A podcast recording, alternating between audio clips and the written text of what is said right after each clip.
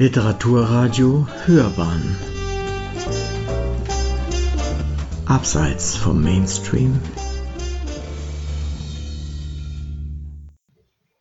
In der Reihe Literarische Abenteuer hören Sie eine Rezension von Sandra Falke zum Roman Viktor, ein Roman von Judith Fanto. Judith Fantos Debütroman Viktor ist ein ergreifendes und zugleich erhellendes Familienporträt, das die schwierigsten Jahre europäischer Zeitgeschichte und deren Nachhall generationenübergreifend behandelt. Ebenso obduziert Fanto den Begriff Identität und reflektiert kritisch die Arten von Spuren jüdischer Geschichte, die in den Erben der zerstörten Generation neu definiert zur Geltung kommen. Dieser Roman ist eine gelungene Kombination von Empathie und Scharfsinn, nicht nur auf der Figurenebene.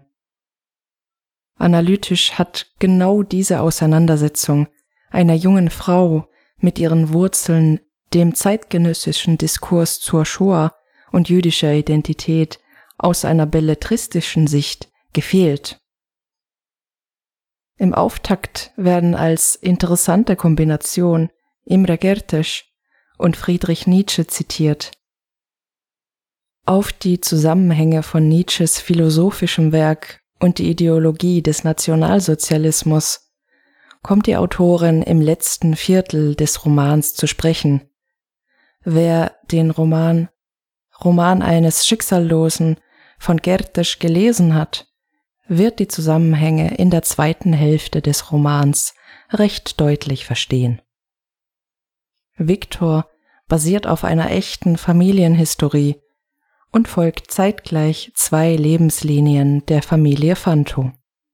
Im Jahr 1914 wächst der unkonventionelle, individualistische Viktor in Wien als schwarzes Schaf seiner Familie auf. Im Jahr 1994 begibt sich Gertje, die Enkelin seines Bruders, in Nimwegen in den Niederlanden, auf die Suche nach den Spuren ihrer Wurzeln, um ihre eigene Identität zu definieren. Viktor unterliegt in den 1930er Jahren als Mitglied einer jüdischen Familie direkt der immer mehr werdenden Unterdrückung und schließlich der vollständigen Beraubung von Menschenrechten. Als starkes Individuum tut er einiges, um seine Liebsten vor Gewalt und Erniedrigung zu bewahren.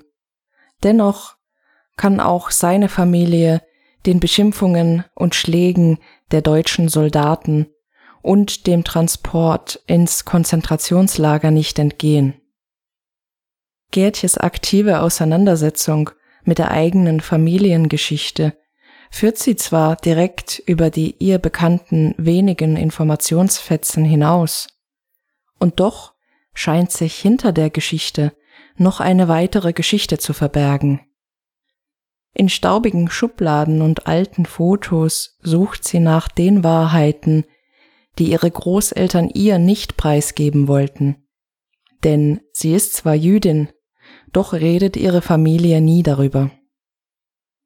Gertje beginnt während ihrer Studienzeit nach einem Punkt oder Ort zu suchen, über den sie sich identifizieren kann. Sie beschließt, die in ihrer Kindheit immer prominent gewesene Angst ihrer Mutter, als Jüdin erkannt und behandelt zu werden, zu konfrontieren. Gertje geht radikale Schritte. Sie ändert ihren Namen in Judith, wird Mitglied der israelitischen Kultusgemeinde besucht Diskussionsrunden über die Shoah und forscht immer weiter in der verhüllten Familiengeschichte. Dennoch geht es schließlich um die persönlichen Wahrheiten, die in ihr verborgen sind. Warum diese Notwendigkeit einer klaren Zugehörigkeit? Was ist der eigentliche Grund des Wunsches, jüdisch zu sein? Worin liegt der Gewinn? Und was passiert, wenn man sich auf dem Weg dahin erneut verliert. Dass Judith auch sich selbst kritisch hinterfragt, auf welchen Wegen ihre Familie ihr schlussendlich auf der Identitätssuche entgegenkommt und wie eng sie eigentlich an den 80 Jahre früher geborenen Viktor gebunden ist. Diese Aspekte machen den Kern der Handlung aus. Ungeachtet der bereits humorvollen, dynamischen Dialoge zwischen sympathischen, vielfältigen Figuren. Das Buch ist weit mehr als ein Unterhaltungsroman. Es reflektiert sich selbst und sein informatives Grundgerüst, behandelt nicht nur eine komplexe Thematik, sondern durchleuchtet diese aus vielerlei Blickwinkeln. Die Autorin Judith Fanto ist selbst eine äußerst vielschichtige Person, Juristin im Bereich Medizinrecht, Journalistin und Gründerin mehrerer Stiftungen für kulturelle Aktivitäten und Bildungsangebote, vor allem für jüdische Mitmenschen. Diese Vielfalt kann ebenso als Begründung für die empathische und analytische Treffsicherheit im Roman dienen. Die Autorin weiß eben, wovon sie spricht. Die Auseinandersetzungen mit der Thematik sind entsprechend kritisch reflektiert und perspektivisch vielseitig. Fanto gibt mit ihrem Roman Victor einen beeindruckenden Standard an, der bei der Lektüre mehrmals positiv überrascht. Dass das Schicksal zum Ende des Romans mit Judith geradezu rumspielt, ihr schließlich doch ein Nein auf die Frage gibt, die sie bereits für sicher beantwortet hielt, und sich dann die Sachlage erneut als anders herausstellt, war meines Erachtens allerdings unnötig. Unabsichtliche und gewollte Verwechslungen von Personen in Zeiten von Kriegen, Konzentrationslagern, Migration, Flucht und Regimewechsel sind plausibel und jedem bekannt, der historisch-kritische Lektüre über diese Themen studiert hat. Dennoch hat diese Was wäre wenn Situation für mich eher den Eindruck einer Seifenoperfolge als einer schlauen Enthüllung hinterlassen. Von diesen fünf Seiten abgesehen ist Victor ein phänomenales Debüt. Ein wichtiger Roman zum Thema Judenvernichtung, Fremdenhass, Nationalsozialismus und sehr gutes Gesprächsmaterial bezüglich der Einflüsse europäischer Geschichte, die auch für unsere Generation ein erhebliches Gewicht besitzen.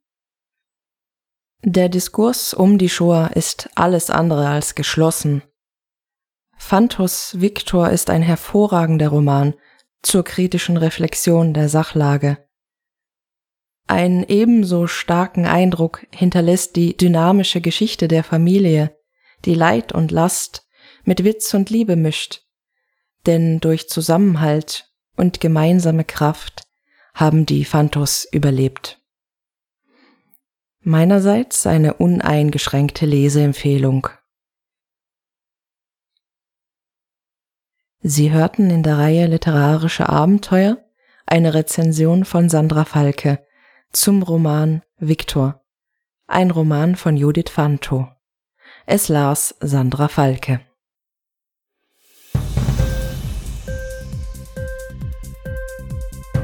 Hat dir die Sendung gefallen? Literatur pur, ja, das sind wir. Natürlich auch als Podcast. Hier kannst du unsere Podcasts hören. Anchor, Spotify, Apple Podcast, iTunes, Google Podcasts, radio.de und viele andere mehr.